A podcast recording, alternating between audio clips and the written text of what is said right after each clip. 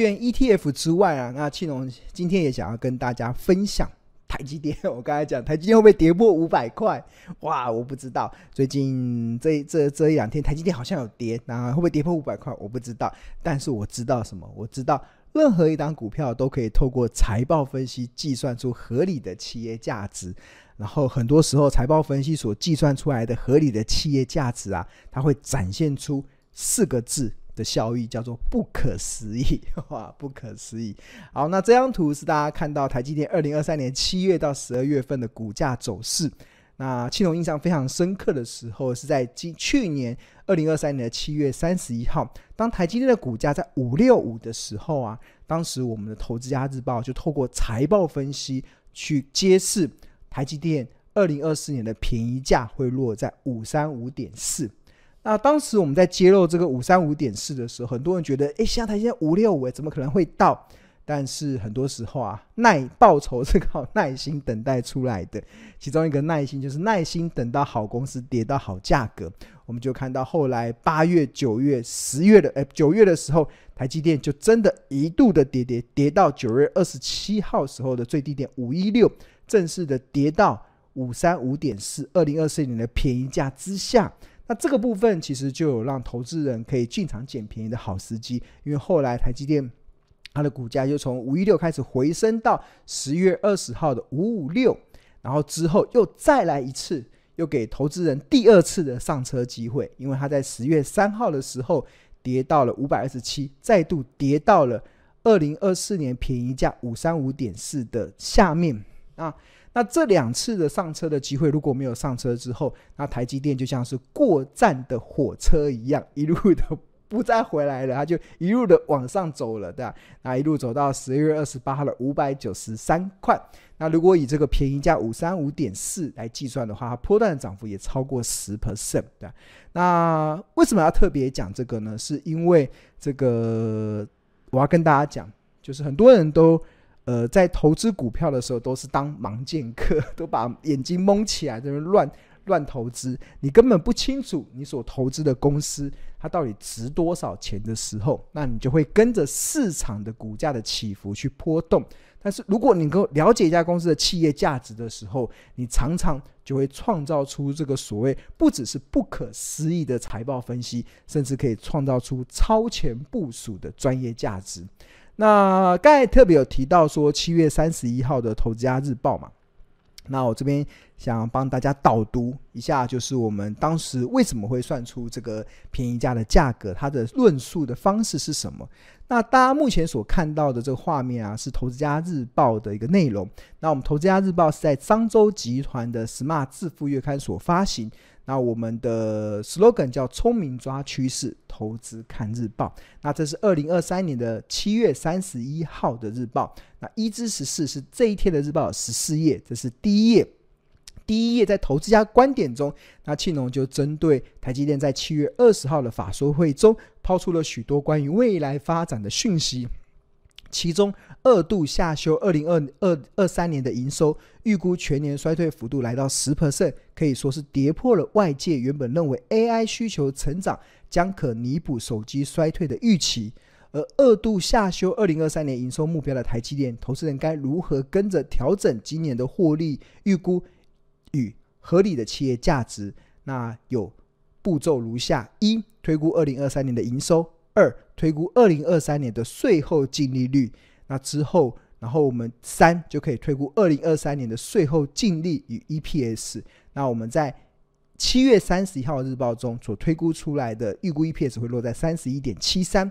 那有了二零二三年台积电预估的 EPS 落在三十一点七三之后，接下来就可以透过市场愿意给予的本一比倍数，推算出合理的企业价值的目标。那值得留意的联联总会暴力联总会从二零二二年三月开始启动升息循环，因此在参考本一比的时间点需要往前推演至二零二二年的二月以前。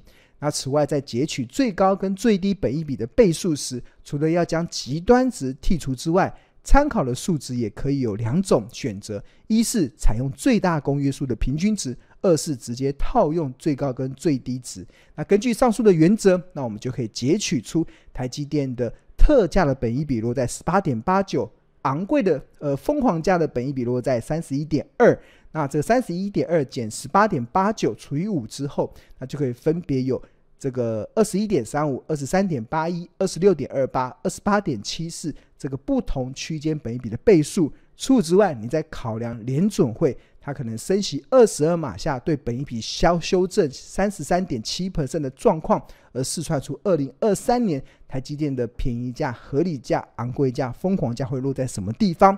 那当然，这个是二零二三年。那当然，我们在投资更需要的是超前部署嘛。那在超前部署的过程中，我们就把眼光放到二零二四年。那有了，那二零二四年。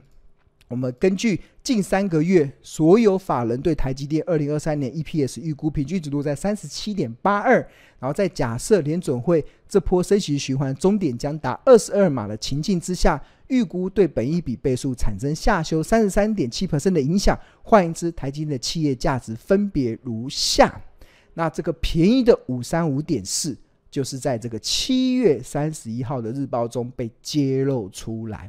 那它计算的方式就是三十七点八二乘上二十一点三五，然后乘上括弧一减掉三十三点七，就是这个便宜价。然后看到三十七点八二乘上二十一点三五倍的本一比，然后乘上括弧一减掉零点三三七，那这个就会得出这个五三五的这个价格的一个结论。那那这个结论其实真的是呃展现了。超前部署，甚至很多投资人觉得是不可思议的结果了。那因为我们看到五三在五六五的时候，我们我们就可以试算出台积电的便宜价落在五三五。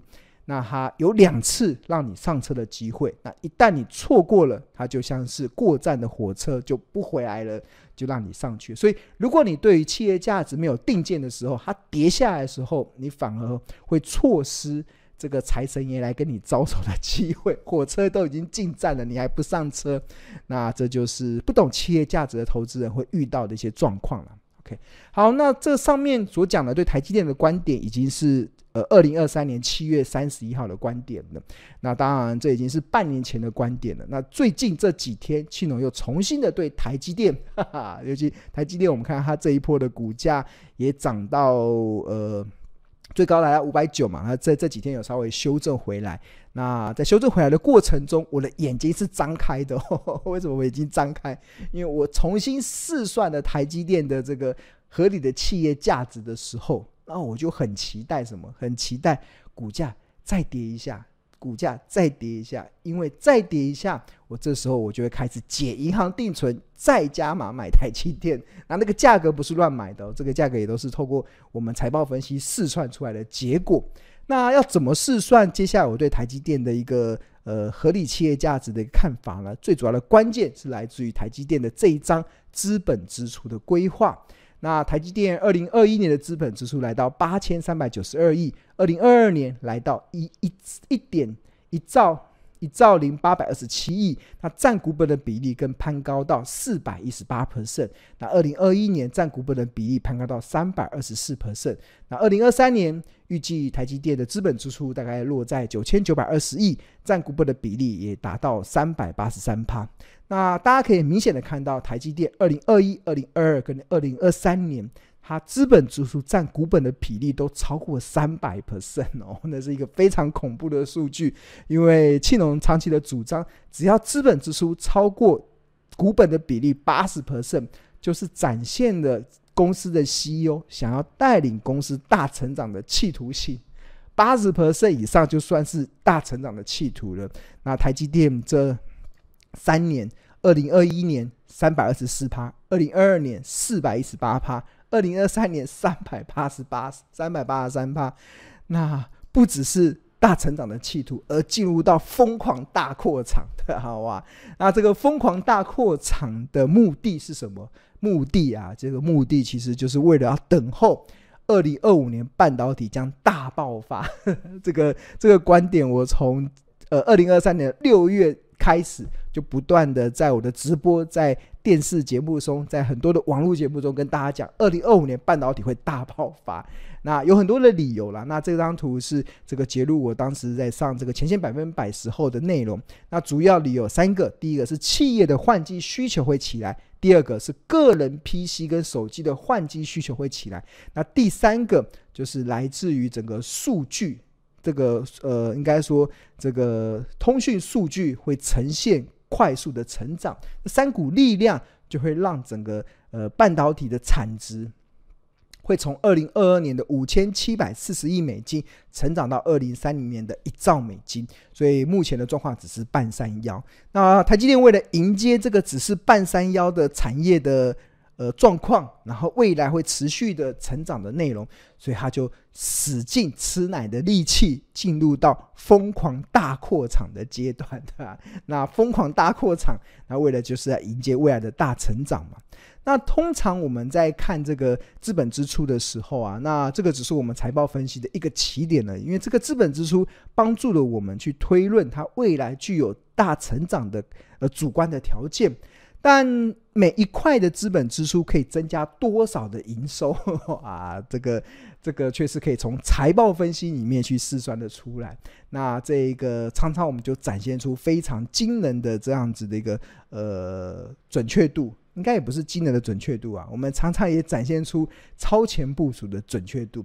那透过资本支出与营收的关系，这样子的一个透过财报分析试算的方式，那从过去的经验来讲，真的足以打趴市场一群短视经历的投资人，好吧？对啊，就当很多投资人太过短视经历。看台积电股票在跌的时候，那我们懂得透过财报分析去计算合理企业价值的这一批投资人，我们的眼睛就会被张开。哇，我们觉得哇太开心了。那因为我觉得未来如果台积电有跌到我们心中心目中的这个便宜的好价格的时候，那庆隆也会再度的解银行定存进场再买台积电。那再再买台积电，我不是呃买哦，我是再加嘛，是因为大家知道我从呃去年。呃前年的时候，我就宣告说我要买进十张的台积电嘛。那到目前到去年的时候，我很高兴完成了十张台积电的一个呃基本持股的部件。那我有这张是呃我台积电的这个库存的一个目前的状况。那目前有十张，然后成本均价在四百九十四。那如果以这个二零二四年一月三号的盘中价五百八十二来看的话，目前的这一笔的投资价差。是赚了八十四万，再加上我持有台积电期间已经领了十六点七万的股利，所以目前的未实现获利是来突破了一百万，来到一百零一万，报酬率大概在二十趴。那一般的投资人看到二十 percent 的获利，可能会想要获利了结，但是对我来讲，台积电呢，这是我们的护国神山呢，它未来还有很大的呃成长可为耶，对啊，那我。